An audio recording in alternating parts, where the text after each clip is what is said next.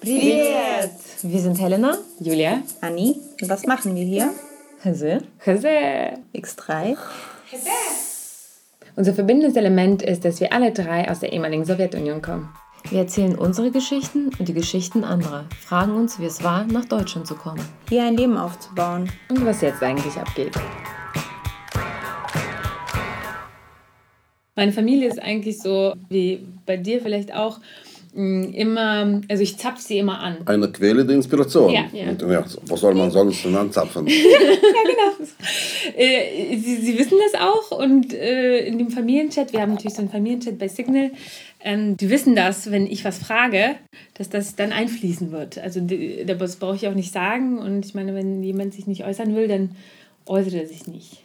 Und, genau, Das ist der richtige Umgang mit fremdem Wissen. Allein nur, weil es fremd ist, heißt das lange nicht, dass wir das nicht benutzen können. Im Gegenteil, wir müssen das tun. Wenn wir überhaupt etwas erreichen wollen, müssen wir alles akkumulieren, alles, was gibt an fremdem Wissen. Das ist ja wie, so wie eine Treppe, ja, ich, ich, die man hochklettert dann und alles, alles mitnimmt. Ich bin da auch äh, ganz deiner Meinung. Ich mache das schon die ganze Zeit. Ich bin auf jeden Fall auch einer der Akkumulatoren. Es gibt diesen Begriff tatsächlich bei, wie heißt der denn? Ähm, äh, in der Volksbühne ist auch ganz viel gewesen. Ähm, äh, Kluge, Kluge, Alexander Kluge. Ja, gibt's. Er hat diesen Sci-Fi gemacht und zwar irgendwie, weiß nicht, in den 70ern oder 80ern. Und da gab es die, meine Lieblingsfiguren in diesem Film sind die Akkumulatoren. Und da sind so zwei Rentner, die sehen auch aus wie so ein Jäger und seine Frau in Niederbayern oder so. Und haben auch so einen Akzent. Und die fliegen durch die Galaxie und sind Piraten und kapern andere Schiffe und akkumulieren alles, was sie finden können. Also letztendlich sind es Piraten und äh, sie bestehlen einfach andere Schiffe. Vor allen Dingen, wenn sie in Not geraten, dann machen sie das so hinterrücks. Und ähm, die sehen halt aus wie Erna und Bert. Okay, genau. Rudi, Rudi und Erna. Und die, die sind die Besten. Und sie, ihr Titel ist die Akkumulatoren. Und ich fand es super gut. Und ich würde mich auch anschließen. Ich bin auf jeden Fall voll der Akkumulator. Und ich verwurste das. Und du bist nämlich so eine Misarupka auch. Das habe ich mir aufgeschrieben zu dir. Dass du eine Misarupka bist. Wieso? Naja, weil du das auch verwurstest. Irgendwie alle, ich glaube, so alle Sachen, die du beobachtest. So habe ich das Gefühl gehabt. Also, Also im positiven Sinn. ja, natürlich. Ich Und- liebe sehr den alten Film von Woody Allen, Selig, wo er selbst, Woody Allen, wie fast immer in der Hauptrolle, ähm, die Form und die Art äh, der Menschen annimmt, mit denen er zu tun hat. Der kommt zu irgendwelchen Nazis und die so, Pretender. ja, so grob äh, und, und wächst auch tatsächlich. Der wird dann richtig so etwas mollige und hat diese bestimmende Art. Dann, dann kommt er zu den Juden und wird total so wie von, nicht von dieser Welt, wie, wie, wie diese, diese orthodoxe Juden dann sind. Äh, Und so bei, bei, zu jed, mit jeder Gruppe ja, äh, vereint er sich. Ne, Und, und das macht er auch als, als Schauspieler. Das ist so der Assimilator dann. Das, das macht Woody Allen tatsächlich generell sehr gerne. Der äh, Aber das, das heißt ja auch annehmen fremden Eigenschaften. Ja, ja, das ist ein Assimilieren dann eher. Ne? Das ist etwas, was äh, auch äh, unserer Migrantengruppe zugeschrieben wird, gern. Okay, ganz kurz, bevor wir hier weitermachen, wir müssen die Einleitung, eigentlich haben wir immer eine Einleitung, aber vielleicht schneiden wir sie einfach voran, wir werden sehen, das ist egal. Genau. Ich sage erstmal Hallo. Hallo. Wir, hallo. Wir haben heute einen, einen ganz besonderen Gast. Also alle unsere Gäste sind natürlich besonders, aber heute haben wir ein sehr tolles, spontanes Treffen gewonnen, kann man sagen, so Lottogewinn. Und zwar Wladimir Kamina ist bei uns zu Gast. Leider heute ohne Anni, das hat andere Gründe, aber wir haben ihre Gedanken mitgenommen. Genau, und für Leute, die diesen Mann vielleicht nicht kennen, obwohl er ja wahrscheinlich schon einer der bekanntesten russischsprachigen äh, ja, Promis, kann man sagen, ist in Deutschland. Wir haben hier einen Du bist ein Promi, ne? Komisches Wort, ich mag das auch nicht so gern, vielleicht, äh, aber du bist ein Promi. Danke dir. Ich bin gerne Promi. Also ich bin schon alles Mögliche gewesen, warum auch das nicht? Ja, aber abgesehen von deinem Promi-Dasein bist du Autor, ich meine Drehbuchautor, was du ja auch, du hast ja diesen Film wahrscheinlich mitgeschrieben, ne? Wir sind dann die, die Promis sind Menschen, die bekannt sind, aber niemand weiß wofür. Genau, naja, du bist, also So ich meine, wie die haben schon Boris Becker oder sowas. Ja, ja, das ist gut. Ja, bei Boris weiß man das nicht mehr, ne, wofür er bekannt war. Aber Für Tennis. Tennis, genau. Aber Okay, die Frauen von Boris Becker. Und die, die, die Kinder von Boris Becker zum ja. Beispiel. Ah, ja, ja. Die sind ja auch Promis, oder nicht? Ja. Genau, aber du bist halt ein äh, prominenter, äh, prominenter, dem man auch noch zuschreiben kann, bestimmte Tätigkeitsbereiche. Also ich würde am liebsten dir Performance-Künstler auch zuschreiben. Also weil ich ähm, mag, glaube ich, bei dir besonders ähm, deine performative Präsenz in sehr vielen Bereichen. Also abgesehen von deiner Literatur- oder Aut- Autorenperformance äh, hast du ja auch noch einen, ähm, eine Gesprächsperformance, die man so ganz gut immer sich anhören kann. Du hast recht. Das ist diese, diese sogenannte Literatur war für mich schon immer ähm, eine Art Performance. Ich, ähm, ich mag es nicht, wenn Menschen eine klare Trennung zwischen ihrem Privatleben und ihrer äh, beruflichen Tätigkeit machen und sagen, äh, das hat mit mir als Person nichts zu tun, das, was ich da schreibe. Das ist bei postmodernen russischen Autoren zum Beispiel sehr oft der Fall. Ja? Dass sie Angst haben, verwechselt zu werden mit ihrer Literatur. Ich habe diesen, diesen Anspruch nicht, etwas zu schaffen, was außer mir liegt. Ja? Grundsätzlich, ich, ich betrachte mein Leben als ähm, ein Gesamtkunstwerk. Ja. Ja. Und dazu gehört auch dieses Schreiben. Das macht gute Laune. Ja, gute, gute Laune ist, glaube ich, einer deiner Sterne, die über dir pranken. also bist du ein Optimist?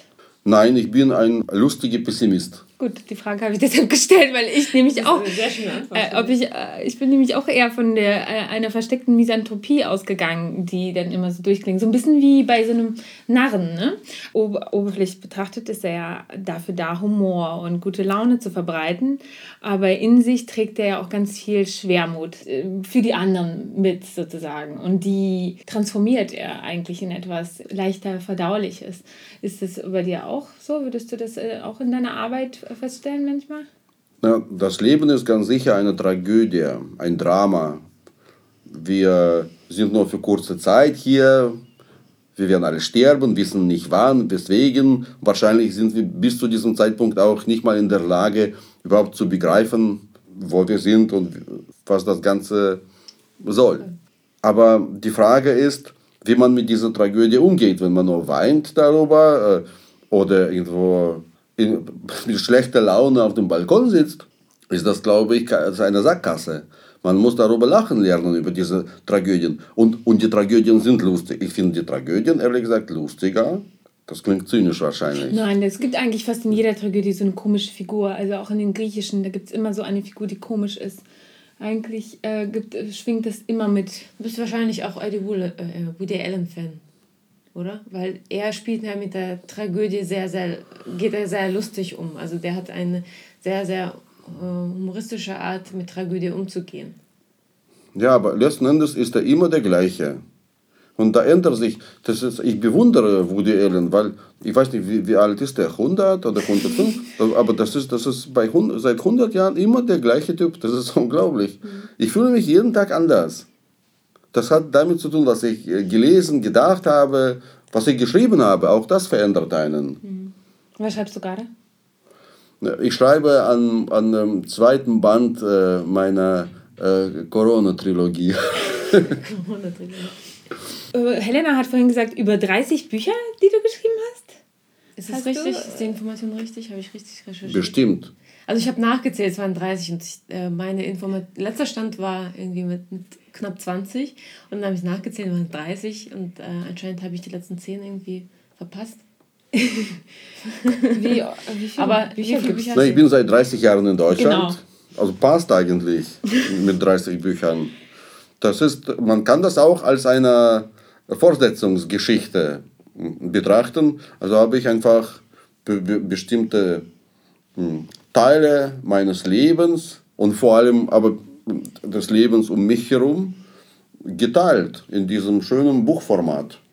Serie. Du bist ein serieller Schreiber. Du hast eine Lebensserie geschrieben. Oder schreibst an ihr unentwegt. Schwer zu sagen. Also es sind natürlich oft die gleichen Personen in, in, in diesen Büchern, weil das die Personen sind, die ich ähm, am öftesten sehe.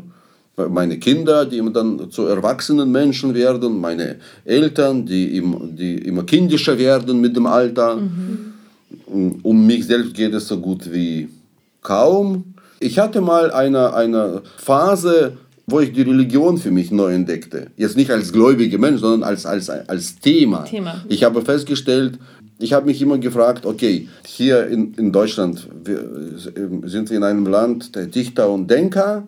Von den Dichtern kennt man kaum jemanden, jetzt aus der heutigen Zeit. Dafür aber wird ganz viel philosophiert. Und was ist mit russischen Philosophen? Wer hat dort eigentlich äh, die äh, hohe Kunst des Philosophierens ähm, weitergetrieben? Was war das früher? Ja, das, das waren Theologen.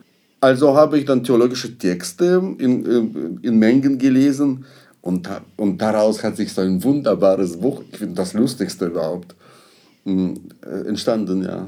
Ähm, Onkel Vanya kommt. Das ist für mich so ein, hm, wie, wie, so eine Bibel, ja. Okay, ich, ich muss zugeben, ich habe es nicht gelesen. Die letzten Bücher, die ich von dir gelesen habe, das kann ich gleich hier mich outen, sind, ich glaube, Schönhauser Allee, habe ich gehört als Hörbuch und ja, Russendisco. Und, und Eden, also mein, diese Diesseits von Eden, mein, das ist ein Buch über das Landleben eigentlich. Das war so gedacht, dass ich über das Dorf in Brandenburg schreibe, wo wir oft sind. Genau, das, ja, das, ist, das hat auch noch diese theologische Züge. Da gibt es, glaube ich, ein ganz also, großes Jesus-Kapitel sogar. Das würde ich gern lesen, weil ich bin ein ähm, ganz großer Brandenburg-Fan, so äh, wie das bei dir auch immer wieder durchklingt. Ich bin in Brandenburg aufgewachsen. Wir sind hierher sozusagen im dritten, also in Spreewald sind wir geschickt. Nee, erst sind wir nach Peitz bei Cottbus geschickt worden in das dritte Lager. Ne? Wir sind ja hier Russlanddeutsche. Peitz. Peitz. Kennst du Peitz? Nein. Das ich kenne Cottbus. Ja, aber das ist bei Cottbus. So. Genau, und dann kamen wir nach Lübben in das äh, dritte Lager. Und, und dann kamen wir nach KW, Königs Wusterhausen. Das äh, kennt man auch. Also wenn man in Berlin wohnt, kennt man das, weil das die Endstation der S46 ist. Und deshalb bin ich natürlich sehr... Eine schöne Strecke. Ja. Dann kennst du alle Nazis Deutschlands wahrscheinlich. genau! Das ist auf jeden Fall ein Topic, also äh, worüber ich dann schreiben würde, beziehungsweise ich hatte tatsächlich vor, einen Text dazu zu schreiben. Jetzt kam äh, mir äh, so, eine, so ein Wesen in meinem Bauch. Ähm, auch äh, ich schaff's nicht. Ich hatte für so ein Band, äh, sollte ich da sowas mit publizieren, aber ich schreibe den Text irgendwann. Brandenburg du? ist auch für mich eine ziemliche Neuentdeckung. Aber ich muss, ich liebe Brandenburg und ähm, seine Bewohner sehr, aber ich muss dir sagen, im Januar ist Brandenburg trostlos. Wir sind gestern äh, vom Land nach Berlin gekommen. Bei Die Heizung war kaputt. Ne? Ostprignitz, so ja. Mhm, also richtig schlimm. Kein, die Menschen die haben dort ein sehr natürliches Leben. Also sie fallen auch in Winterschlaf, wie, wie Igel, Igel und äh, Bären. Bären, genau. Ja. Haben wir Bären? Nein, hier nicht. Nee, nee. nicht. Nee, ich glaube, die sind äh, schon eher in Russland alle. Aber ich weiß nicht, wo, nee, es gibt vielleicht in der Hohen Tatra-Bären oder so. Also schon in Europa gibt es auch Bären. Aber ja, Brand Zoologischen Garten. ja, Brand Brandenburg und Trostlosigkeit, ja, das hat ja trotzdem irgendwas.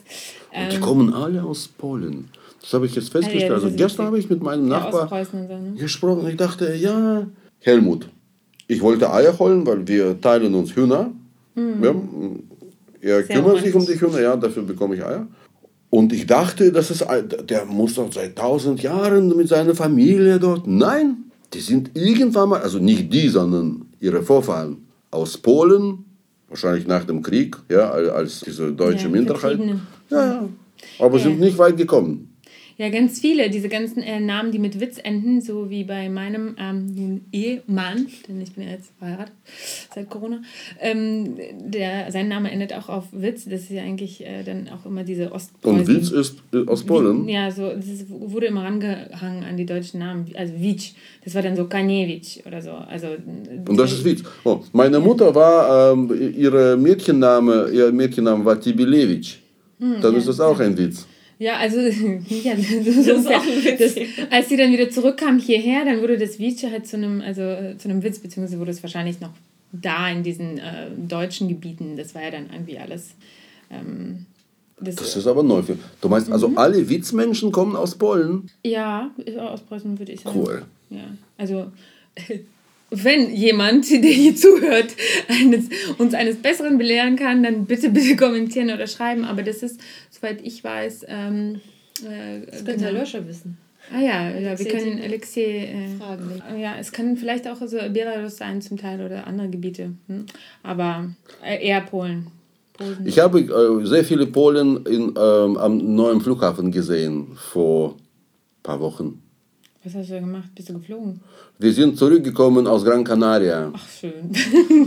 Ja, und da waren, da waren in diesem Duty-Free-Shop äh, laute Polen, die sich da zum Schlafen legten. Duty-Free hat, hat glaube ich, gar nicht aufgemacht jetzt äh, in diesen Pandemie-Geschichten. Aber es war sehr lustig. Das waren, ich habe dann äh, im Nachhinein verstanden, wer diese Menschen sind. Das waren die sogenannten Engländer. Ah ja, ja, ja. Mhm. Versteht ihr das? Ja, ja ne, Die sogenannten Gastarbeiter sozusagen. Engländer, die äh, zu Weihnachten zu ihren Familien nach Polen fahren wollten, aber nicht durften, weil da gerade eine äh, Mutation des, Mm, des Viruses ähm, festgestellt wurde. Und deswegen sind sie alle im Flughafen gelandet und mussten sich irgendwelchen Tests unterziehen. Und in der Zwischenzeit haben sie da in Duty Free sich äh, so ein äh, Little Polen aufgemacht. Hast du das, äh, hast du dann solche Erlebnisse, notierst du die dir gleich? Na, natürlich, sofort. Das ist doch, das ist so, das, das ist der Reiz, der das Leben äh, in der Pandemie ausmacht. Das Dass die Menschen eigentlich, das war's doch, in diesen 30 Büchern, die du erwähnt hast, die Helena gezählt hat. Ja, die Helena ich gezählt. wusste es gar nicht. überhaupt in den Büchern, nicht nur in meinen, passiert normalerweise das, passiert folgendes, dass Menschen, also Figuren, Helden, die- ja, diese Erzählungen und Romane in einer stinknormalen Welt irgendwie durchdrehen, aus der Reihe tanzen, irgendwas machen, was man von ihnen nicht erwartet. Und jetzt haben wir genau eine andere Situation. Die Menschen wollen ganz normal und bürgerlich so weiterleben wie immer. Aber die Welt ist verrückt geworden. Die Welt lässt das nicht mehr zu. Da, da, das ist, das ist, das ist, einer, das ist ähm, der Witz eigentlich. Ja, das Der Polenwitz äh, unserer Zeit. Ja, das ist der Witz, wenn man jetzt irgendwelche Filme, also weiß nicht, irgendeinen random Film guckt oder irgendwas, was äl- älter ist als ein Jahr, dann findet man das seltsam, wenn sich Leute halt Küsschen auf die Wange geben oder die, die Hand schütteln oder so. Und da, das ist vielleicht das Verrückte, wo ich auf jeden. Fall äh, übereinstimme, dass ich das sehe und denke, was machen die da? Und denke, oh mein Gott, das ist, das ist krass, wie schnell ein Mensch sich, und da sind wir wieder bei dieser Assimilation, Aber das, zu deiner Beruhigung muss ich dir sagen, wir Brandenburger haben das nie gemacht. Also es gab auch niemanden in dieser Ostprignitz, dem du die Hand, also man muss doch diese 500 Meter lange Hand haben, um sie jemandem überhaupt geben zu können. Ja, das stimmt. Da Ja. man sich über einen Maschendrahtzaun. Und ja, und, und meine, meine Nachbarn haben sich eigentlich gefreut über diese Entwicklung. Die haben gesagt, die fanden diese Geste sowieso überflüssig. ja, was soll das? Also eigentlich. Hm, Wenn, also Platz ist doch ein, ein Lebensgut, dein Kapital. Man muss sich nicht so drängen. Ja, also in Brandenburg drängt sich wirklich niemand. Nee. Also, nee. Das ist, das ist das Schöne, das mag ich an Brandenburg. Das Da ist so, grüßt nicht mal der Hase den Fuchs. Ja. aber es gibt so viel Platz, ich mochte das Ja, ja immer. genau, Das, die treffen sich nie. aber das, das, äh, Aber deswegen wollen ja jetzt alle hin. Ja, alle, genau. alle Berliner kaufen sich da irgendein Haus und äh, wollen da genau dem entflüchten, der Enge der Stadt und wollen da einfach da sein. Nicht wahr? Zu spät. Also alles ausverkauft. Genau, also bei meinen Eltern, die, also ich meine, wir haben, wir haben das Haus ja schon, ja, äh, ich glaube, meine Mutter meinte letztens, wir sind seit, also 2001 war das, weil heute ist jetzt 2021 und sie meinte vor ein paar Tagen, wir sind seit 20 Jahren leben wir in dem Haus, also was wir gebaut haben. Die Cottbusser hatten eine sehr schöne Aktion gemacht. Eine, eine Demo vor der Oper. Da standen so Menschen, 30, 40 Menschen, und haben eine, eine bekannte Arie aus einer Oper, weil sie durften ja nicht miteinander, äh, mit, mit Masken, so ohne Mund aufzumachen, so mm, mm, mm, oder wie heißt es auf Deutsch? Also eben, gesu die haben gesungen, ohne, gesummt, gesummt, ja. Also ohne äh, den Mund aufzumachen. Oh ja. Das ist aber- Und das ist eigentlich das typisch ist auch ein brandenburgisch. Witz. Das ist ja auch äh, der Brandenburger Witz dann. Ja, den keiner versteht. Aber ja auch, wenn hier in Brandenburger das so steht. Ja, aber als du hierher kamst, war ja auch eine sehr witzige Situation. Vielleicht wollen wir ganz kurz, weil wir haben sonst nie jemanden gehabt, der, der sozusagen unseren post-ostsowjetischen Hintergrund hat und diese äh, Wendezeit eigentlich, die, diese Transformation, also diesen, dieses Jahr der Transformation oder die Monate, die ersten Monate so live mitbekommen hat, äh, auch noch in Berlin, so wie du, weil du kamst ja 1990 hierher.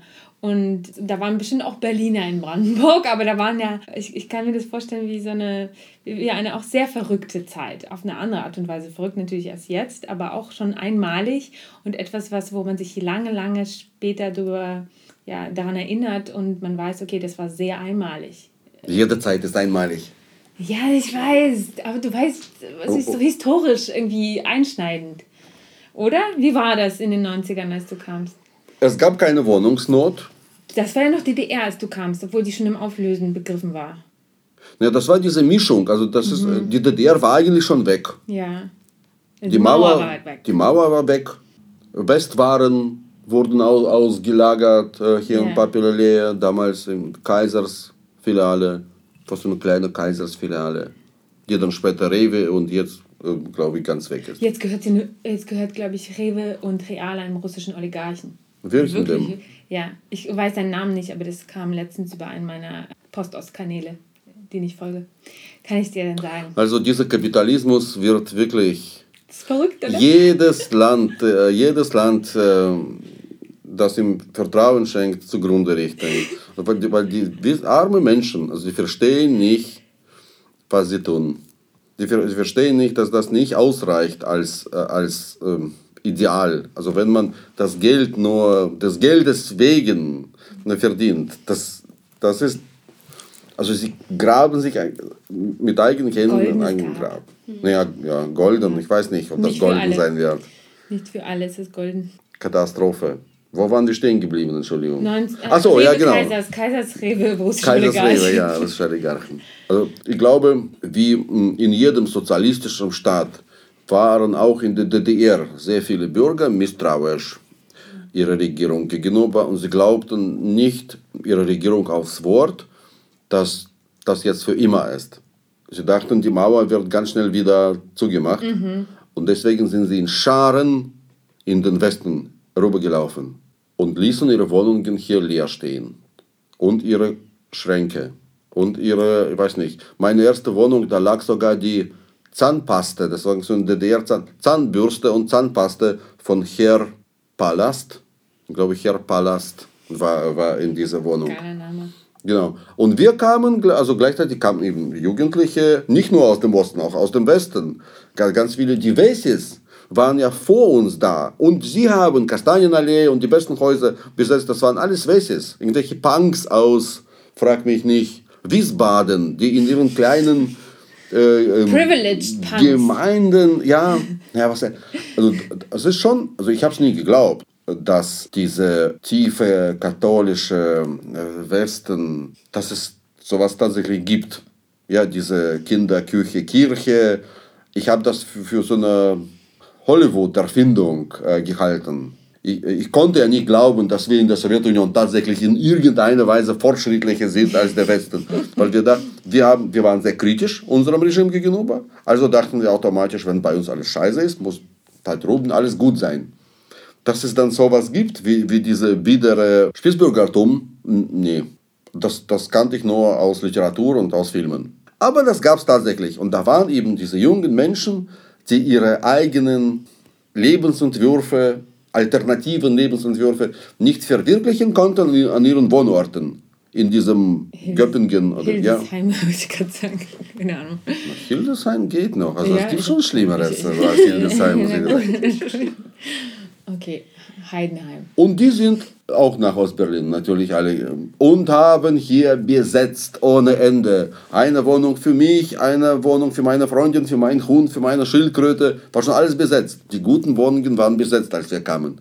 Oh, Aber wir hatten, auch, wir hatten auch was Schönes. Vor allem, ich hatte ja nie eine eigene Wohnung. Ich habe zuerst mit meinen Eltern gelebt in Moskau, in, in, in, einer, in einer schrecklichen Gegend, finde ich. Das ist eine Geschmackssache, ich mochte das nicht.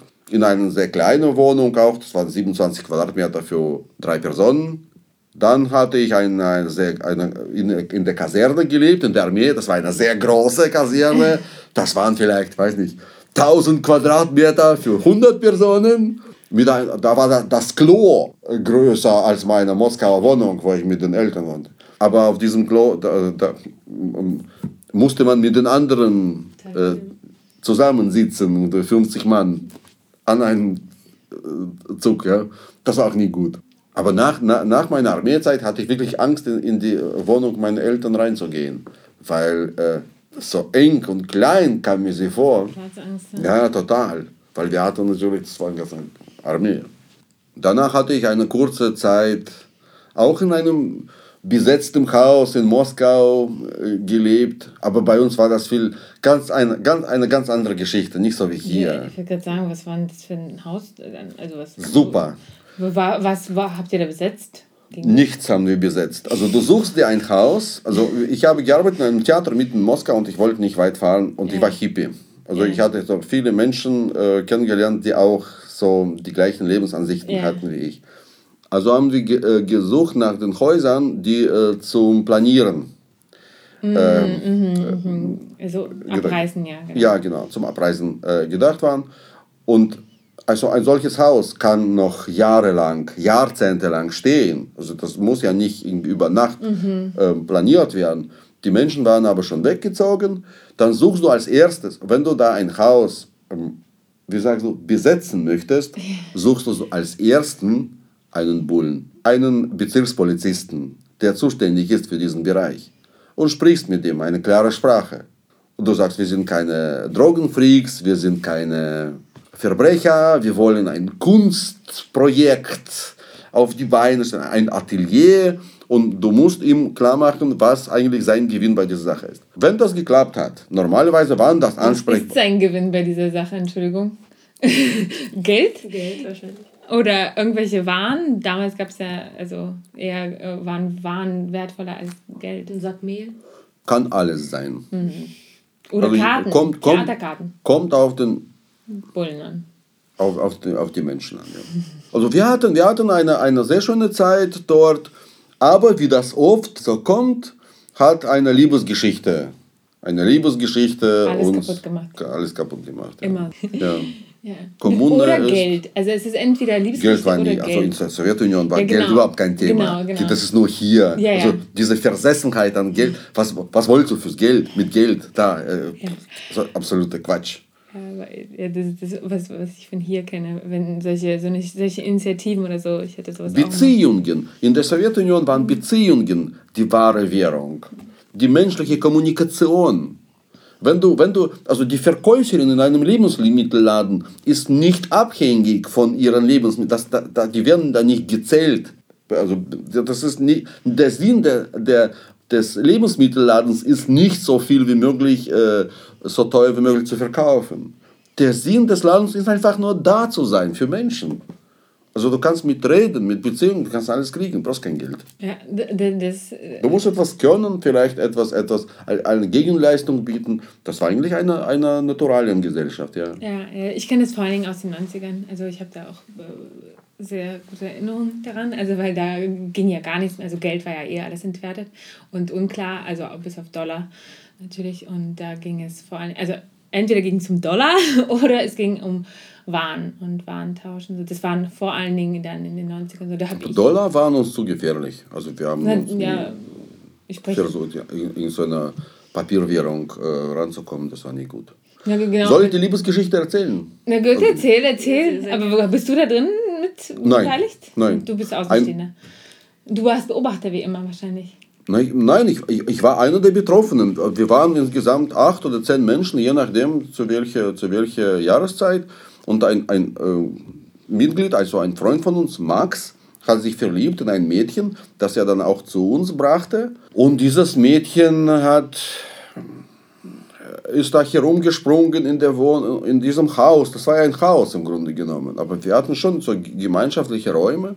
Und irgendwie hatte sie ab und zu mal so eine Schuluniform an, wo ich schon dachte, das kann nicht gut gehen. Oh, oh. Ja. Min- minderjährig. Und dann und, und, tatsächlich, sie waren minderjährig und hat das nicht ihren Eltern erklärt, dass sie jetzt mit irgendwelchen komischen Typen in irgendeinem besetzten Haus da herumspringt.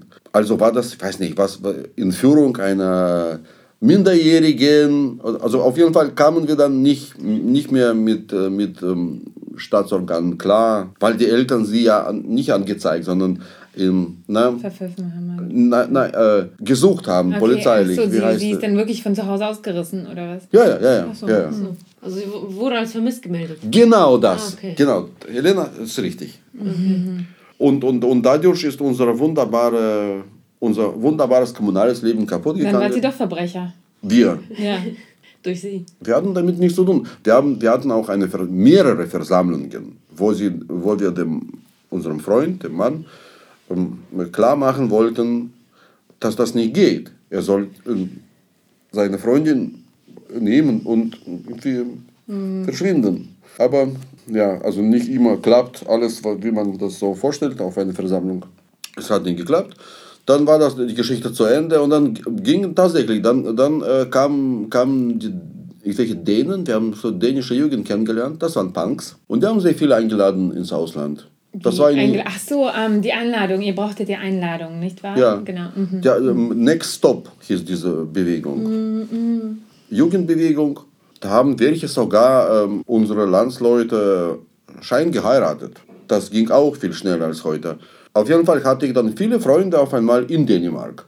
Ähm, meine Hippie-Freunde. Dann meine Theaterfreunde waren, hatten auf einmal, war ja so ein Austausch möglich, hatten Aufträge bekommen in England, noch irgendwo in, ah, in Österreich, waren auch viele weg. Ich fühlte mich beinahe äh, also vereinsamt in dieser Sowjetunion und dachte, ich muss auch mal los. Und dann habe ich, äh, und ein Freund von mir hatte dann diese, diese Nachricht gebracht, dass äh, ostdeutsche Regierung Juden aus der Sowjetunion aufnimmt. Aber wieso verspätete Reparationszahlung, ne? Oder sowas in der Art. Ja, ja, ja. Also sie wollten Oder sich als Angebot. demokratisches Land. Sie wussten ja nicht, dass das war ja, das war ja eine, eine Kolonialisierung. Das ist, weißt du, also das ist, ich stelle mir das so vor, diese Wiedervereinigung, als würden hier so die Portugiesen irgendwie, oh nee, doch, die Deutschen nach Ghana kommen und sagen, na, ihr Ghanaeser, wollen wir nicht mal gemeinsam einen Staat bilden, sondern wieder, naja, ihr seid dann die ghanaisische autonome Republik und wir kümmern uns um euren wirtschaftlichen Wachstum. Und die Ghanaeser, ja, toll, wir machen das. Und dann äh, ist alles weg, auf einmal. Ja, Ja, und die ghanaisische Republik gibt es nur auf, auf dem Papier und dann auch nicht mehr auf dem Papier. Und das war ja dieses Jahr, dieses Papierjahr, was du dann als. Was, das war dein erstes Jahr in, in, in, in Berlin, ne? Ja, spannend. Wo dann alles ausverkauft wurde. Gerade. Da wurden wahrscheinlich alle Verträge. Wie kamen jetzt so? Achso, warum sie die Juden aufgenommen haben, genau. Aber damals dachte die DDR, also diese Führung, tatsächlich, dass sie übernommen werden. Mit ihren ganzen Generälen, NVA, ich weiß nicht, U-Booten. Die hatten sogar U-Boote. Wir brauchten ostdeutsche U-Boote in Bundesrepublik Deutschland. Sie hatten ja selbst welche. Also auf jeden Fall, die, die, und da kamen eben die Juden dazu, aus der Sowjetunion.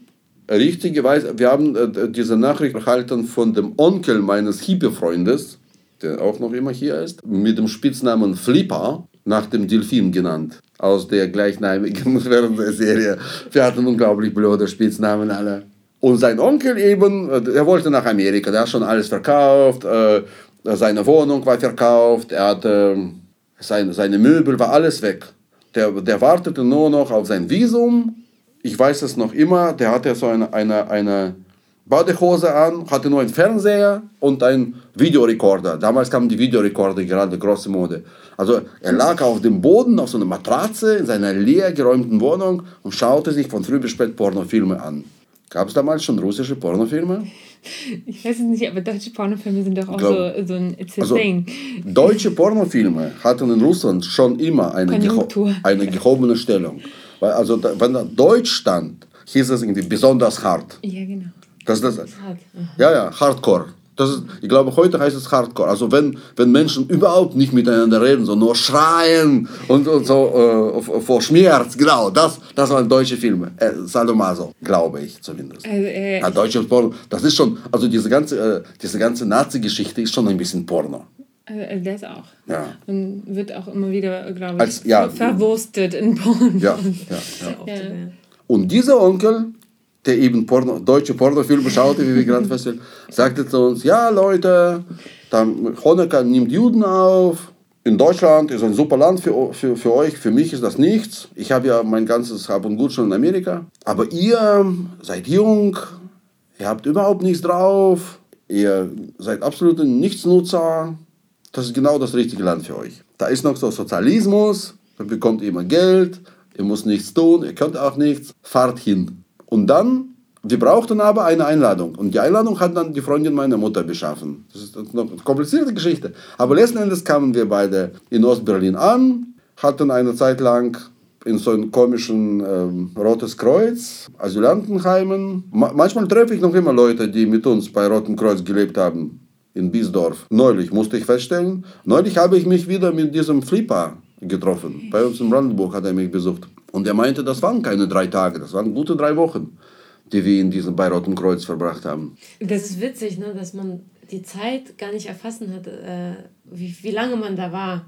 Das war, also bei mir war das auch so. Ähm, ich habe zum Beispiel bei uns im ersten Lager gedacht, äh, wir waren da Wochen. Und dann hat meine Mutter letztens erzählt, Fünf nee, Tage. wir waren nur zwei Tage da. Und dann, dann wurden wir schon äh, anderswo hingefahren. So, das irgendwie, die Zeitspanne ist irgendwie ganz abstrakt. So, ne? Und wo war das?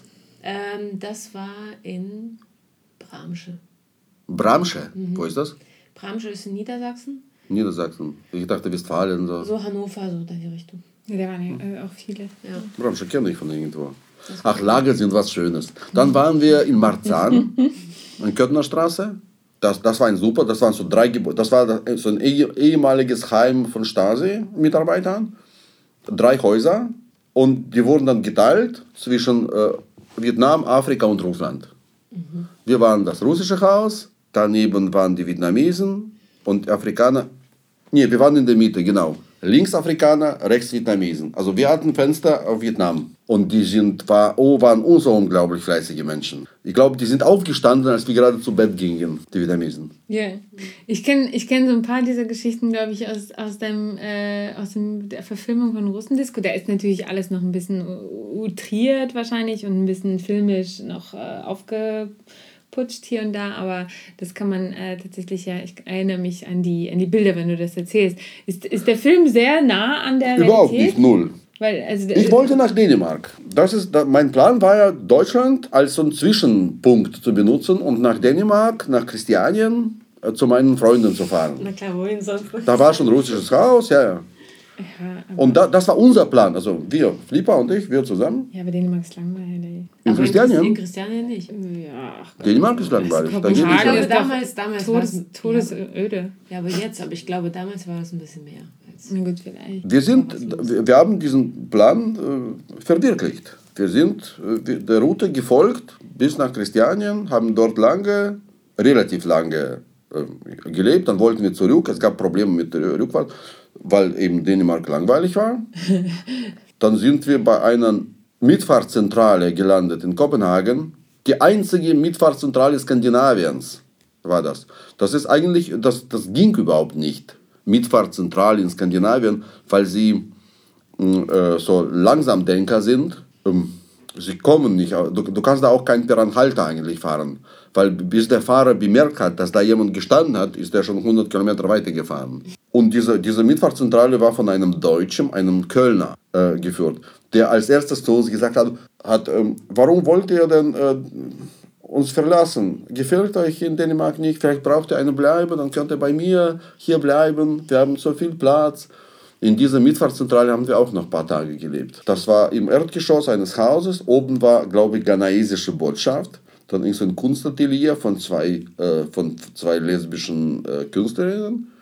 Und die, sind, die haben sich alle dann abends immer versammelt mit einem großen Joint unten auf dem Hof. Ähm, äh, die äh, ghanaisische Botschaft hatte die Waschmaschine, große Waschmaschine, wo alle ihre Klamotten waschen konnten. Und der Kölner hatte immer äh, guten Stoff zum Rauchen. Und da sind wir auch noch äh, für ein paar Tage geblieben in, in, Denim, äh, in, in, dieser Mietwarenzentrale.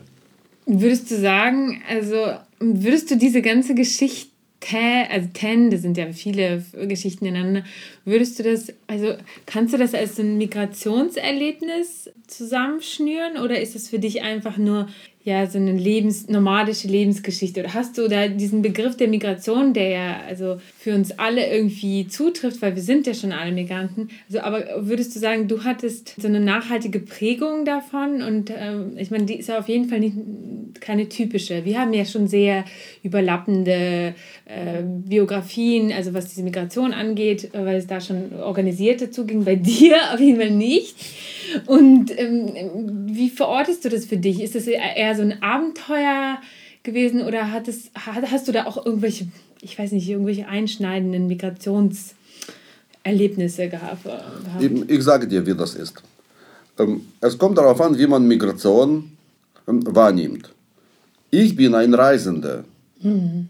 Ich identifiziere mich nie äh, mit meiner Umgebung. Ich bin niemals ein Teil davon, sondern immer ein Außenstehender, der äh, die Gegend, die Menschen betrachtet und sich etwas dabei denkt. Sie untersucht, sagt, ach schön, interessant, spannend. Schau, die machen das so und so. Anders als anderswo. Aber ich selbst, ähm, gut, ich trage natürlich auch, ich, also irgendeine kulturelle Tradition ha, hat jeder Mensch, auch ich.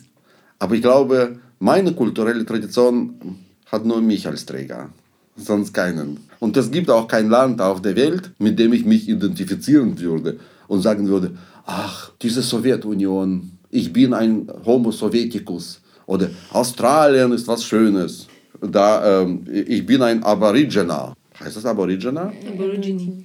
Genie.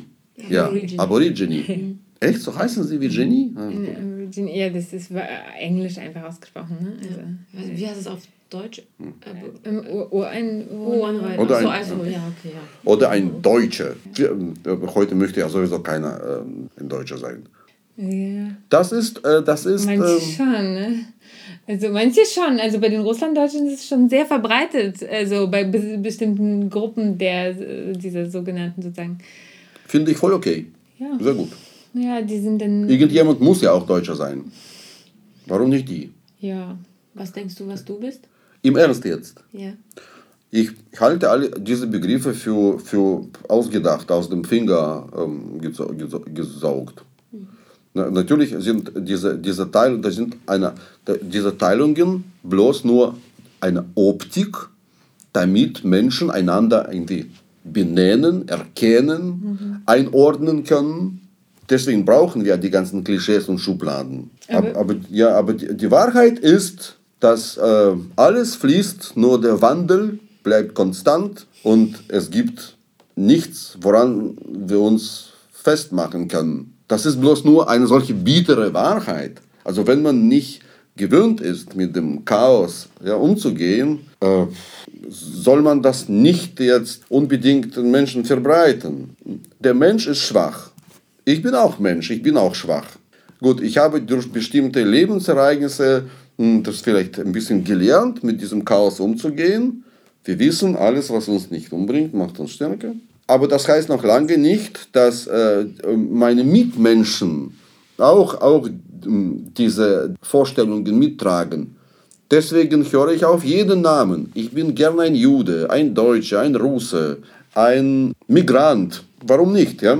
Äh, das, das, ist, das ist alles hilfreich. Die Klischees, die Schubladen, sind alle hilfreich. Also irgendwann mal werden, glaube ich, Menschen sowieso ganz natürlich über die Schubladen hinaus wachsen, in der sie sich selbst gesteckt haben. Und etwas Neues, etwas äh, anderes ähm, ja, Das ist gut, du bist selber darauf gekommen, das wäre sonst meine Frage gewesen. Also, weil du ja schon sehr viel, ähm, auch wenn das alles aber das, da, aber das müssen wir alles rausschneiden, ja, aus unserem Podcast, weil, weil das, das sind einfach ein, das ist zu viel Wahrheit. Ich glaube nicht, dass das so Nein, ähm, aber es ist ja, aber, ist. aber das ist ja, wie du sagst, das ist ja so ein, ähm, wie, äh, diese Wandlung ist ja auch wie ein Wandeln, ne? Das ist also was Prozesshaftes. Und du sagst zwar, also diese Identitäten sind alles Konstrukte und also ich glaube, die, die hier in diesem Raum sind und vielleicht auch viele unserer Zuhörerinnen stimmen dem bestimmt auch überein. Aber nichtsdestotrotz sind ja Identitäten und auch diese, wie du sagst, ja, die, Zuweisung dieser einzelnen Identitäten, Stereotype und sowas, hilfreich, nicht zuletzt zum Beispiel auch für deine Arbeit. Ne? Du arbeitest ja sehr viel auch mit diesen ganzen Unterschieden zwischen diesen ähm, ja, Selbstbildern und Fremdbildern und Zuschreibungen. Und äh, irgendwo hat es ja auch seine Bewandtnis und seine Wichtigkeit. Und das ist ähm, vielleicht auch ein Punkt, den ich heute mit dir auch gerne, den ich mir notiert habe, besprochen Das ist hätte. ein Werkzeug. Ja. Du hast das absolut richtig schon. Ein Werkzeug, ein Pinsel ein, oder eine Farbe, die man nimmt, dann um ein bestimmtes Weltbild. Ähm, Genau. Da kommen wir zu der Frage, die ich gerne besprechen würde. Und zwar wurde uns zum Beispiel unserer Generation, weil du kamst ja hier an und warst erst nicht Anfang 20 oder 20 und du hattest schon diese Werkzeuge und Pinsel. Und äh, wir kamen ja zum Beispiel in einem jüngeren Alter an und äh, kamen dann in so eine Art äh, kleines Chaos dann, ne? Und dann hatten wir nur so einen halben Malkasten und hatten nur so zwei Farben äh, und du hattest schon eine ganze Palette, ne? Und deshalb sind wir dann halt irgendwie 30 irgendwann und äh, versuchen nochmal die Farben von damals zu mischen und neu zu mischen. Und das lässt sich natürlich alles nicht mehr mischen, sondern aber es lässt sich neu mischen. Und, und deshalb ist es zum Beispiel für so eine Generation wie uns ähm, und lustigerweise auch für Generationen, die hier geboren sind, vielleicht auch deine Kinder, vielleicht kommen wir da auch dahin. Selbst für die ist das ein unglaubliches Reichtum. Genau, und, und, und man hat das Bedürfnis, diese Farben irgendwie Unbedingt. zumindest irgendwie zu entdecken und zu mischen. Und man hat dann doch, obwohl man weiß, das sind alles Konstrukte und das sind alles sozialisierte Sachen und da hängen so viele komische Sachen auch mit dran. Aber ne? unbedingt mitnehmen. Das Genau. ist doch ja, unbedingt. Und wir befinden uns halt, auch dieser Podcast ist das Produkt dessen. Ne? Also warum beschäftigen wir uns mit so ähm, Post-Sowjet und äh, diesem Claim, äh, diese ganzen Welche Claims? Jahrgang bist du? 86 bin ich. 86. Ja. Du? 85. 85. Die äh, letzten Kinder des sozialistischen Imperiums. Da, da, da, da. ja, ja, ja. Also Ist- einige von, von Ja, den ja. letzten. ja, mein Bruder war sogar Pionier noch. Äh, Mein Bruder ja. auch, ja. Die Pionierschwester. Genau. Das, Das sind, das sind alles, das sind so super coole Schubladen. Mhm. Also, also kein Algorithmus kann dir so etwas bieten, so etwas ausdenken. ja, kein, kein Reim, äh, Reim-Internetprogramm. Pionierschwestern, also Respekt. Naja, es ist witzig, weil für uns ist es ähm, scheinbar, und äh, das ist ähm, die Frage. Also selbst nicht Pionier geworden, sondern, aber die Brüder. Boah. Ja. Und die älteren Brüder. Ja. und du warst, also genau, jetzt kommen wir nämlich von diesen 90ern, ich meine, wo du auch, wir haben noch gar nichts so gesprochen, aber ich glaube, das wissen auch die meisten, dass du halt einer der Wegbegründer warst, eigentlich für das russische Berlin der 90er Jahre, ne, mit der äh, Russen-Disco und diesen Partys und Kaffeeburger dann später etc. Aber ich glaube, das ist der Punkt, den wahrscheinlich alle auf jeden Fall irgendwie mal mitbekommen haben. Vielleicht müssen wir da gar nicht so tief reingehen. Ich habe das zum Beispiel auch mitbekommen damals, weil wir sind ja, wie gesagt, in Brandenburg bei Berlin aufgewachsen. Und meine Eltern sind ein bisschen älter als du, mh, aber nicht so viel. Und sie waren halt auch in dem Alter, dass sie ich meine, abgesehen von unseren ganzen Sorgen, haben sie schon manchmal so Party gemacht, ne? Und sie waren feiern. Sie waren aber natürlich nicht so subkulturell so geprägt, sag ich mal, wie, wie du oder ihr. Sie waren jetzt vielleicht Die haben einen anderen Radiosender gehabt. in anderen Radius, Bewegungsradius gehabt, aber sie ähm, kannten, also da gab es Überschneidungen und ich meine, und es war trotzdem so eine ähnliche Welt und für mich war das, ähm, ich kannte auch das Café Burger und, und ich habe mich aber als Teenager oder so überhaupt nicht da bewegt. Ich war manchmal auf diesen Partys, habe meine Eltern da, weil ich in Berlin selbst gerade irgendwie feiern war, besucht irgendwo auf irgendeiner russischen Silvesterparty oder irgendeiner anderen Party. Die hatten dann, also Ruski Berlin gab es ja auch in so einem Forum und ach, Tussowki, also diese ganzen, ähm, das waren auch nicht so russlanddeutsche Tussowki oder so, sondern das waren halt verschiedene, das waren Ukrainer, Russen, ich weiß nicht, denn russische Juden und alles durcheinander gemischt. Das waren so eher so, vielleicht kennst du das äh, auch so ein bisschen im weitesten Sinne. Und die haben halt ihre eigenen, wir haben Feste gefeiert, Partys, Sachen angemietet und und für mich war das so eine Welt zu dem Zeitpunkt, die hat so der Generation meiner Eltern irgendwie gehört und ich hab, fand mich da nicht so wieder, obwohl es da auch jüngere Leute gab, die auch eher mein Alter waren oder die Kinder von den Freunden meiner Eltern auch da teilweise mitgemischt haben. Und ich war halt so, äh, nee, ich bin so auf Festivals, keine Ahnung, höre Hardcore, Rock und äh, Punk und irgendwas. Später war das dann Bar 25, Techno und sonst was. Und mich, mich hat dieses Café Burger und so überhaupt, ich war da vielleicht einmal oder so, aber es hat mich überhaupt nicht angezogen damals. Und es war für mich so eine andere Welt, so etwas, womit ich eigentlich gar nicht, da war ich glaube ich schon da war ich mehr Deutsche, ne? Da, oder ich weiß nicht, Europäerin habe ich mich immer gesehen. Ich habe immer gesagt, ich bin ich, hab, ich kann mit diesen Dingern nichts anfangen. Ich bin keine Deutsche, keine Russin, ich bin halt Europäerin. Du warst einfach zu jung. ja. Wenn du 86 Jahrgang ja. bist. Ja, aber ich war feiern, dann, seit ich dann, 14 dann, bin. ja, durftest du aber nicht. Also bei uns, das war ziemlich streng. Wir hatten ja gute Türsteher. Ach so. Ja, aber es gab Meine ja Tochter hatte immer Probleme, da reinzukommen, weil sie ist, ist ein bisschen äh, zierlich, klein und so. Die musste immer Ausweis zeigen. Und sie, sie ist ja 96 Jahrgang. Mhm. Und wir haben das ja etwas über die Zeit auch weitergemacht. Ja. Und sie hat erst jetzt gesagt, jetzt zum Silvester hat sie gesagt, Papa, ich merke erst jetzt erstaunlicherweise, wie mir diese Partys, diese Disco fehlt. Russendisco. Na, sie macht jetzt weiter mit Spotify äh, Russendisco. Immer wieder kommen ja äh, gute Sachen auch bei, bei Spotify landen sie, die russischen, die neuen. Nicht alle und in einer komischen Reihenfolge, aber das gibt's. Wie würdest du diese Zeit damals, also diese 90er Jahre und eure, wie würdest du sagen, wie hat sich das jetzt so entwickelt? Weil dieses Ruski Berlin, ich meine, das gab es ja auch schon vor 100 Jahren, das ist jetzt nichts, was man irgendwie neu erfunden hat, also es wandelt sich nur, ne? Und was würdest du sagen, wie ist das Ruski Berlin, das russische Berlin heute? Also bei uns haben die Deutschen getanzt oder alle möglichen Menschen. Das ist ja. schon so eine komische, ist so eine komische Teilung. Wir, wir sind diese Menschen. Ja. Da steht doch keiner am Eingang und fragt ihn, wo, wo kommst du her, bist ja. du ein Deutscher oder ein Russe. Das ist die Musik verbindet. Da, da haben alle zusammen getanzt. Und daraus sind aber dann irgendwie sehr viele gemischte Ehen entstanden, habe ich bemerkt. Dass dann später, viel später, zu mir, zu Disco, Menschen kamen und erzählt hatten, dass ihre Eltern sich bei, äh, bei, der, bei einer solchen Party kennenlernten. Also für irgendwas war diese Musik schon gut. Du bist der Pate. Der genau, genau, genau. Ja, so, so ein bisschen, ein bisschen äh, Salz in diese Suppe haben wir gebracht, ja.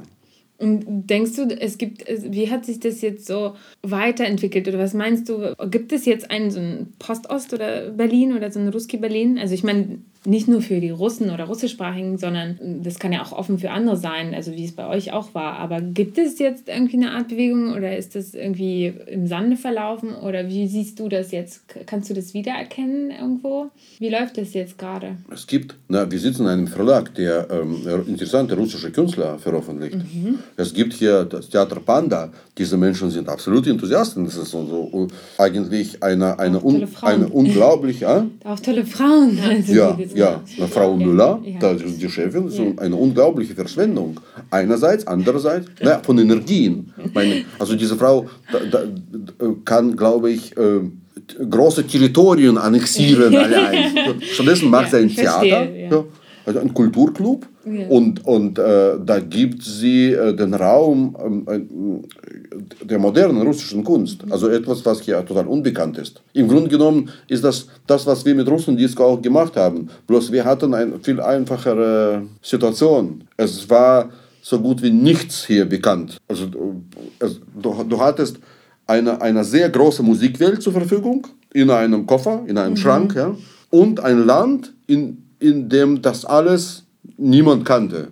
Also du konntest quasi jeden Track äh, nehmen und das war sofort eine ganz große Feier, ganz große Entdeckung. Außerdem, ja, die deutsche Musik ist ja auch nicht so super Disco.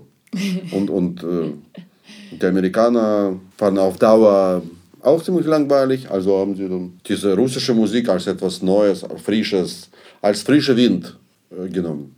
Ja. Ich mache das gerne weiter. Ich finde, ich finde nach wie vor die Entwicklung der russischen Musik sehr interessant. Oh ja. Das, ja, ja. Aber jetzt, jetzt Die tragischsten Rapper äh, Genau. kommen aus Russland. genau, genau, jetzt ist es Richtung Rap. Jetzt ist ja der russische Rap ja sehr en vogue. Genau. Da haben wir uns Hm. Und Schlager. Und Schlager, also diese Popmusik, also so, richtig so diese, diese Plastikpop, ist nur so, das ist so das Süßeste, das Süßeste und Bitterste. Das ist so viele, das ist wie mit polnischen Würsten. Weißt du, dass, dass, dass die Deutschen sie so gerne kaufen, weil die Polen da trotz der EU-Bestimmungen einfach mehr reintun, mehr Zucker, mehr Fett. Alle diese Substanzen, die hier verboten sind Ja, ja. die aber so gut schmecken und Menschen etwas Mollige machen, klar. Und genau so ist diese russische Musik. Die hat einfach diese emotionalen Grenzen überschritten. Also wenn du diese Rapper hörst, du musst dich sofort erhängen. Das ist so, das, was, was jetzt mein Sohn äh, ist jetzt voll auf Maslo Черного Tmina zum Beispiel. Das ist Kasachstan übrigens. Da, kстати. Boah, ist das schwarz. Das ist so schwarz. Äh, da ist Malevich mit seinem Quadrat ist nichts dagegen. Macht er eigentlich auch auf Russisch oder rappt er auf Deutsch? Äh, dein, dein, Maslo Sohn? Черного Tmina. dein Sohn ist ja selbst auch. ich Ich sage dir ganz ernst, ich weiß nicht, was er rappt. Er gibt es mir nicht. Er sagt, Papa, ich möchte nicht, dass du das von mir bekommst. Naja, der will nicht, dass du es verwurstest. nein, nein, nein, nein. Er will nicht, Ja, dass du das auch dass du wahrscheinlich. das Buch schreibst darüber. Wahrscheinlich auch das, aber ich glaube, er, er hat es sehr richtig gesagt. Er sagt, ich möchte, dass dir das jemand gibt, jemand, den du kennst, den ich nicht kenne, und du plötzlich feststellst, oh, das ist ja dein Sohn. Dass dir das jemand gibt und sagt, schau, wie geile Musik, sowas. Eben, mir ist gerade auch aufgefallen, dass vielleicht es jemanden gibt, der mittlerweile oder bald oder vielleicht jetzt schon eventuell bekannter ist als du in Deutschland und russischsprachig. Capital Bra. Ja, war schon immer, ja. Aber ist ein Arschloch. Das, äh, finde ich. Das kann sein, aber äh, wir haben ja Also- über Fame und Promi-Status Ja, gesprochen. Und, und dann dachte ich Aber also menschlich überhaupt nicht tragbar. Nee, also finde ich nicht. Das wäre witzig, wenn ihr euch trefft. Was dann, was, was würde dabei bei Habt ihr euch schon rumkommen? mal getroffen? Mm, Nee, wir sollten uns treffen, genau, für irgendeinen Film. Für ein, für ein Film, ja, ja, genau.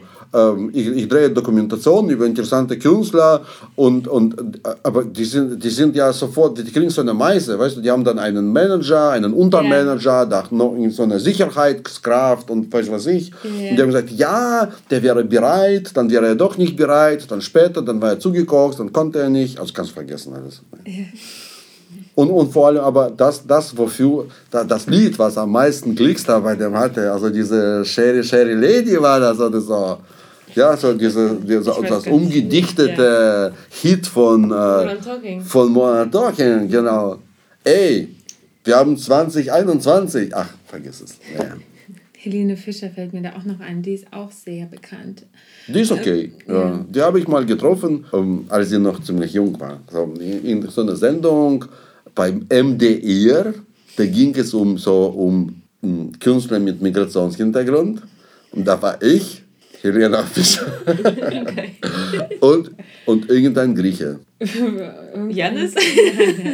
Das war der, der, der Sohn von irgendeinem griechischen Sänger und der war auch Sänger. Costa Cordalis. Irgend sowas, ja, ja, irgend sowas. Äh, Sohn? Ja. Wie heißt Ich weiß nicht. Und der. Moderator war Kachelmann. Ja, und, und wir hatten irgendwie kein Thema, ja, also schwierig, worüber wir alle, weil wir so unterschiedlich waren. Also außer diesem Migrationshintergrund hat uns Ja. nichts Ja. Verbunden. Ja. Und ich dachte, ich, ich, und ich bin so ein gesprächiger Mensch, ich dachte, worüber soll ich reden? Mit diesem Kachelmann, der war doch früher Wetterfrosch, ich dachte, ich rede übers Wetter. Und dann habe ich gesagt, ja, In Brandenburg. wie ist das Wetter heute so? Wie das war bei euch in der Heimat so, das Wetter? Und Helena Fischer fand das Gespräch über Wetter okay.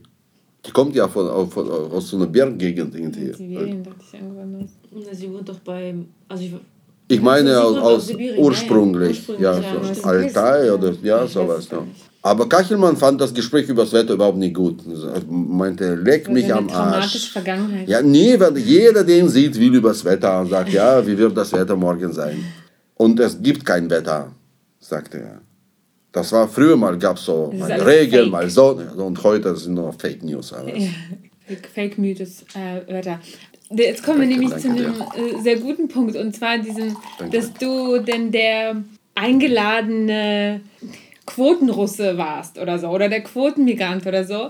Also wie war das für dich oder wie ist das für dich auch noch? Meinst du, da hat sich was gewandelt oder also weil man fragt dich ja zu allen Themen, sozusagen, äh, was die Russland angehen oder Welche Quote meinst du? Naja, meinst du die, jetzt jüdische Migration ja, oder ähm, ne, eher so die, diese russische Sache habe ich mit, also die jüdische Migration auch noch, das wird auch noch mit voraus. diese Quoten? Naja, das ist ja so ein, das ist so ein, man sagt, das ist, man sagt das so, der Quotenrusse oder der der, ähm, also man lädt jemanden ein wie so ein Stellvertreter. Als wäre es so ein Sprachrohr der. Genau, so der Stellvertreter Russe. Lustig, dass ausgerechnet ich, ja, der gar, also eine ganz andere Geschichte mit sich trägt. Ja, Ja, wie- dann, äh, Wie, wie, zu wie so ist das? einem Seit Jahren bist du ja Sprachrohr. so dieser eingeladene Gast, der dann d- zu allem Und ist Stellung das hat. schlimm? Äh, Also- nein, nein, nein, aber wie war das für dich? Oder? Wenn das irgendein Zeuge Jehovas wäre an meiner Stelle, ich denke immer besser ich als ein anderer, weil ich nicht so ideologisch äh, geprägt bin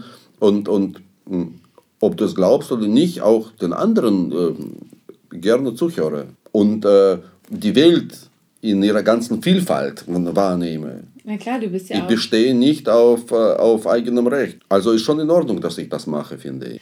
In Ordnung ist es, aber wie hat sich das Besser für als dich, AfD oder so. Wie hat sich das für dich verändert? Also, weil ich habe das Gefühl, es hat sich allgemein verändert, dass man sozusagen früher halt diesen Stellvertreter hatte, so ein Russen hatte. Aber wo war ich denn Stellvertreter? Ich also wegen Russen, nicht, wegen dem Buch, dass ich, Ja. dass ich diese Berlin 90er Jahre beschrieben habe Ja. und, und unsere Anfänge. Und, und dann warst du in den Talkshows oder so, dann musstest du auch irgendwie, weiß ich nicht, zu Putins äh, Politik, also dass du dann Erklären, ja, ja, ja. dass du das erklären musst. Ist doch wichtig. Ist das wichtig, das zu erklären? Natürlich. Ja, aber ich meine, du Weil lebst ja hier seit 30 Jahren, theoretisch jetzt, ne? ich sag's nur. Und Putin ist seit 20 Jahren, seit, ja, über 20, aber naja, gut 20 Jahre ist er an der Macht. Ja, das muss, das muss erklärt werden. Das, das muss auch heute noch erklärt werden, weil Menschen verstehen zu wenig von dieser Putin-Brust. Ja. Mm, Von meinem Vater kam die Frage, äh, ich weiß nicht genau, wie er es gemeint hat, aber ich lese sie einfach so vor. Wie, wie schwer, aber ich glaube, es ist vielleicht das Gleiche. Wie schwer ist es, als äh, Promi-Russe in Deutschland zu leben und zu arbeiten? Also er hat es genauso geschrieben, ich weiß nicht genau, so offen wie die Frage ist, kann man sie wahrscheinlich auch beantworten. Also ich weiß nicht, was er mit dem schwer meint, ob das Ironie ist oder ob er, ob er es ernst meint, wahrscheinlich ernst.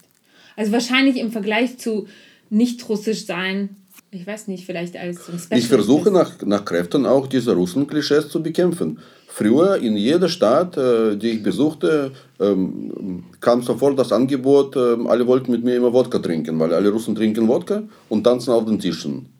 Zu so komischen äh, äh, Poluschka-Pola-Musik. Oh, Und ich habe gesagt, hm, Wodka ist ein Gift, lass uns lieber einen guten trockenen Rotwein trinken und tanzen können wir zu, also nicht unbedingt zu diesen äh, Volksliedern. Die Russen machen auch Ska-Punk zum Beispiel sehr gut. Das ist eine schnelle, lustige Musik, viel besser zum Tanzen geeignet als, als diese sogenannte Folklore. Also ich habe schon einen Beitrag geleistet, glaube ich, indem ich jetzt nicht gegen dieses eine Russen-Klischee ankämpfte, sondern den Menschen mehr Klischees gab. Dass es auch Rotweinrussen gibt, die Ska-Punk-Musik mögen und nicht nur irgendwie auf schnelles Fahren und vieles Saufen, sondern auf alles Mögliche steht. Da, da, da, das brauchen wir, also ein, eine kompliziertere Optik. Wir, sind, wir werden ständig herausgefordert von, von, von dieser Welt, die sich schneller verändert als wir. Das ist also diese Trägheit, das ist das Problem. Du hast eine Zukunft für alle im Grunde genommen, aus heutiger Sicht. Aber es gibt Menschen, die jetzt schon schneller als diese Zukunft irgendwie beim Mars da schon irgendwie laufen. Es gibt Menschen, die in Schritt gehen mit der, das sind die wenigsten, denke ich. Und ganz viele, die äh, hinterher klatschen, die, nicht, die einfach nicht bereit sind, mit, mit dieser Problematik äh, sich auseinanderzusetzen. Das ist viel, ich werde selbst, ich merke, ich werde äh, jeden Tag konfrontiert mit, mm, mit, technischen, mit technischen Problemen, die ich nicht imstande bin zu lösen. Verstehst du? Ja. Meine Mutter hat mich, gestern, hat mich gestern bestellt und sagt, irgendwas ist auf ihrem Computer. 75 Gigabyte sind voll. Und das kann ja nicht nur das System sein, das muss irgendwas sein. Aber ich sehe das nicht. Das ist, das ist nicht so. Und sie kann damit nicht mehr äh, ja, kann keine äh, Spiele spielen. Die, meine Mutter spielt so gerne so Schach und so. Hm, Was soll ich machen? Also ich soll ein, ein Cleaner-Programm, ein C-Cleaner runterladen und dieses Computer reinigen. Aber C-Cleaner kann ich nicht runterladen, weil es keinen Platz gibt für C-Cleaner. Das ist ja alles voll mit 75 Gigabyte. Und C-Cleaner braucht schon seine 20, 30 Megabyte Platz. Das ist eine Sackgasse, eine logistische Sackgasse. Ich bin nicht in der Lage, dieses Problem zu lösen. Und jeden Tag bekommt, glaube ich, fast jeder Mensch hier in Deutschland Dutzende solche Probleme, die eigentlich nicht lösbar sind. Zumindest nicht in einer kurzen Zeit lösbar. Das hat. ähm, Unsere Geräte sind kluger als wir. Naja, bis die sie halt voll sind. Und dann, und dann sind sie sehr hilflos.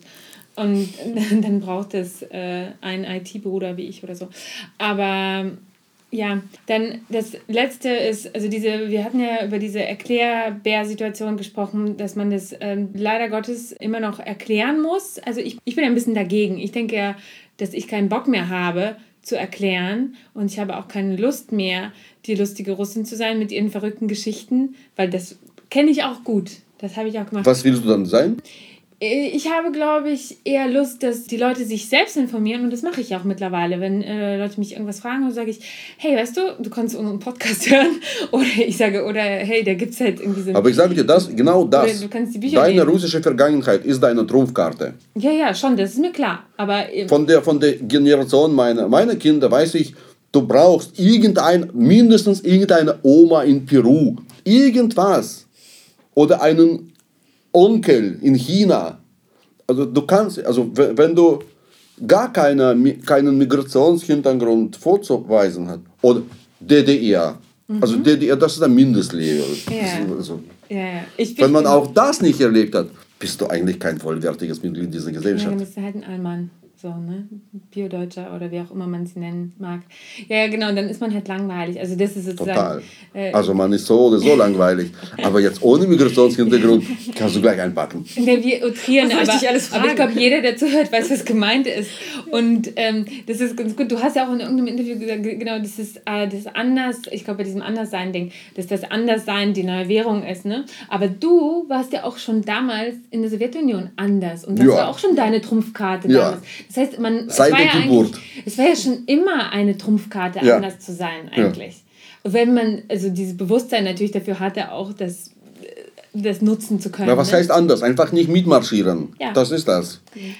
Genau, dass dieses Anderssein, das ist jetzt nichts so meiner Meinung nach Neues. Also dieses Bewusstsein darüber, das ist vielleicht neu, ne? Aber ähm, das Aber ist das, findet ihr das nicht eklig, wenn alle das Gleiche zur gleichen Zeit machen? nee, äh, ja, So Weihnachten oder so?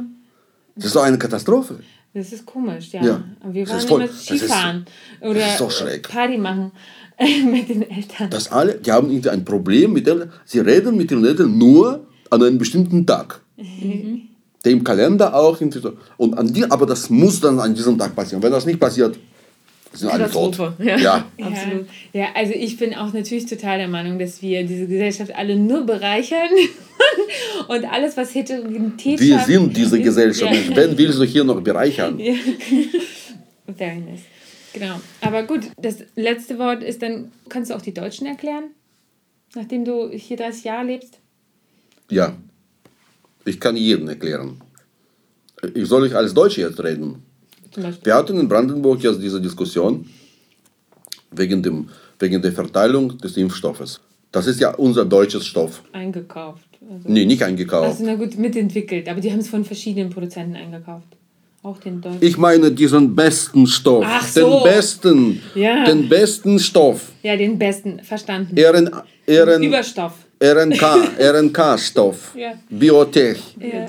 Und deutscher Stoff für deutsche Menschen würde man denken, Mhm. das ist doch irre, dass wir irgendwelche, ich möchte jetzt nicht sagen Griechen oder so, Vorfahrt lassen, dass Menschen jetzt in diese EU, die wir überhaupt nicht kennen, mit unserem deutschen Stoff geimpft werden und wir warten Mhm. und gucken, wie die Nebenwirkungen so sind.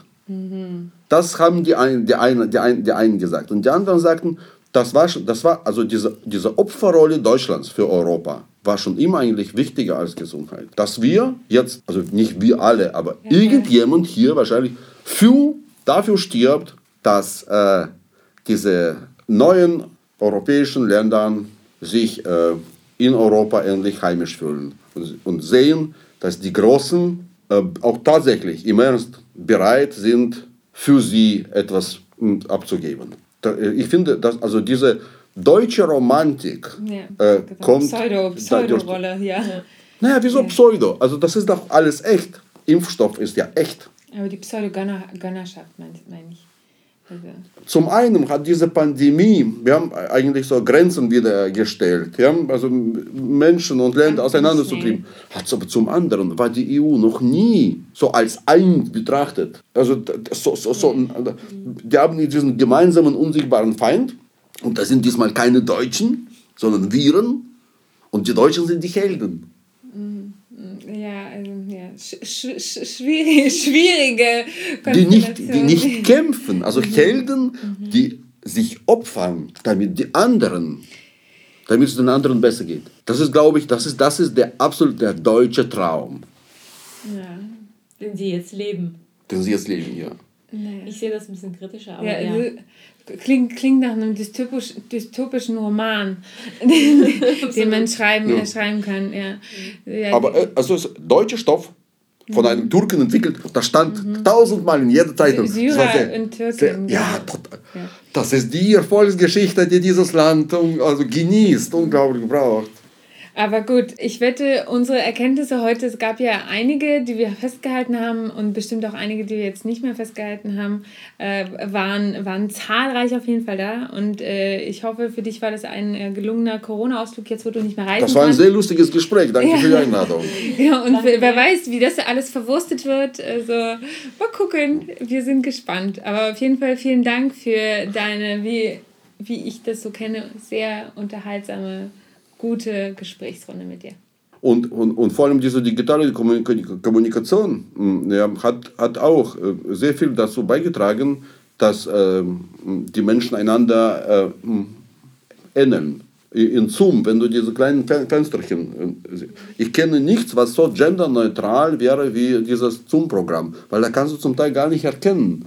Mann, Frau, also aus, aus welchem ah, ja. das hm. ist alles. Und wenn sie auch Mikro noch auf Stumm schalten, das sind nur schwarze Schatten im Grunde genommen. Schwarze Schatten, ähm, die total also sehr politisch korrekt in ihren Fensterchen sitzen. Das ist ein bisschen schon, also Zoom ist, glaube ich, die Erfindung des 21. Jahrhunderts. Das ist die Welt von, wahrscheinlich wird äh, äh, nach Zoom, glaube ich, die, Neu die Gesellschaft der Zukunft äh, aufgebaut. In Fensterchen. Ähm, das ist wie Müll von äh, Samärtin. Ja, naja, ja, aber nicht so böse eben. Also miteinander, miteinander vernetzt, mhm. aber voneinander getrennt gleichzeitig. Sieht ein bisschen schon nach diesem, nach, nach naja, hoffentlich Das ist, ist sehr interessant. Hoffentlich wird es nicht dystopisch. Hoffentlich wird es, wir betrachten es aus deiner Perspektive auf jeden Fall positives Mantra in Zoom und all, all den anderen Kram. Es ist ein bisschen, es ist ein bisschen homogen trotzdem. Wir waren ja gerade für Heterogenität, aber ja, wir sind sehr froh, dass wir wieder mal festgestellt haben, wie heterogen wir hier alle sind und ihr alle, die uns zuhört. Vielen Dank, dass ihr dabei seid. Ich glaube, diese Podcast-Serie wird sehr viele Menschen sehr Das hoffen wir doch. Das ja, natürlich. Vielen Dank. Danke und tschüss. Last but not least wollen wir darauf hinweisen, dass die Idee dieses Podcasts unterstützt wird. Dafür danken wir der LMDR Nordrhein-Westfalen für ihre finanzielle Unterstützung und freuen uns riesig über die Förderung des Ministeriums für Kultur und Wissenschaft NRW.